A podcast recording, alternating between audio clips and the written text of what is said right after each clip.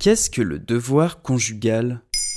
Merci d'avoir posé la question. En septembre 2020, la justice française a sanctionné une femme de 66 ans d'un divorce pour faute en raison de son refus d'avoir des relations sexuelles avec son mari. Celle-ci conteste la notion du devoir conjugal et a saisi la Cour européenne des droits de l'homme grâce au soutien d'associations féministes. Elle veut faire valoir l'idée que le mariage n'est pas une servitude sexuelle. Au Groenland, après des années de lutte, le devoir conjugal a été enfin légalisé. Attends, mais tu veux dire que devoir conjugal, ça signifie encore aujourd'hui d'être obligé d'avoir des relations sexuelles avec son mari Même si cette affaire pousse à ce raccourci, il faudrait nuancer. Ce qui est important à savoir, c'est que le terme même de devoir conjugal est absent du Code civil. La jurisprudence déduit l'obligation de relations sexuelles entre époux du devoir de fidélité inscrit dans l'article 212 du Code civil. Parce que si on s'en tient aux articles du Code civil, vous pourrez trouver l'obligation de fidélité, euh, une obligation de communauté de vie, mais euh, il n'y a pas d'obligation d'avoir des relations sexuelles. La fidélité est ici entendue comme l'exclusivité avec l'obligation de cohabitation des époux, comme précisé dans l'article 215 du même code. Les époux se doivent mutuellement respect, fidélité, secours, assistance. Cependant, à la lecture du Code civil, la communauté de vie semble primer sur le consentement des individus, en faisant en quelque sorte primer la communauté de lit. Ok d'accord, mais à l'heure de MeToo et de l'importance du consentement, ils sont pas un peu caduques ces articles de loi quand même? L'historienne du droit Victoria Vano rappelle que dans les années 80 et 90, 52% des cas de viol soumis aux assises ont eu lieu au domicile de l'agresseur. Cette question du viol conjugal est au fond celle du devoir conjugal, car le droit a longtemps pris pour acquis une présomption de consentement dans le couple, comme le soulignait Georges Vigarillo dans son Histoire du viol. Il a fallu attendre 1990 pour voir le tout premier viol conjugal reconnu par un juge en France. Une décision historique. Chaque année, on estime que 223 000 femmes âgées de 18 à 75 ans sont victimes de violences conjugales. Et parmi elles, seulement 14% ont réussi à déposer plainte. Longtemps, tout concourait à ce que le juge s'abstienne, à cause du huis clos, de l'absence de témoins, du poids du lien civil du mariage, du tabou durable. Regarder cet impensé du viol conjugal, c'est se confronter à la fois à la tradition juridique française et à la manière dont s'élabore la loi, autant qu'au mécanisme de domination dans le couple et à une histoire collective patriarcale qui infuse aussi dans la loi.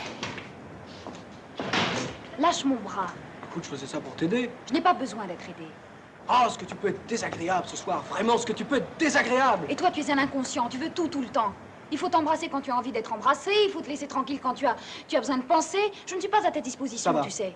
En tous les cas, je ne le suis plus. Ça va Mais attends, y aurait pas la possibilité de la faire changer cette loi? Je sais pas moi. Les époux se doivent amour, bienveillance et respect? Et dès lors que ça disparaît, on se sépare avec douceur et sans chercher à se faire du mal en plus. C'est une très belle vision de la loi, assez romantique d'ailleurs, mais je ne suis pas certaine que les articles puissent évoluer dans ce sens. Le devoir conjugal est certes daté, mais pour réformer la loi, il faudrait une volonté très forte de la part des avocats et des juges pour essayer de porter une nouvelle interprétation auprès de la Cour de cassation, ou que le législateur mette à l'ordre du jour de son agenda politique la réforme du Code civil, en introduisant pourquoi pas l'amour dans l'article de loi. Voilà ce qu'est le devoir conjugal. Maintenant, vous savez, un épisode écrit et réalisé par Zineb Souleimani. En moins de 3 minutes, nous répondons à votre question. Que voulez-vous savoir? Posez vos questions en commentaire sur les plateformes audio et sur le compte Twitter de Maintenant, vous savez.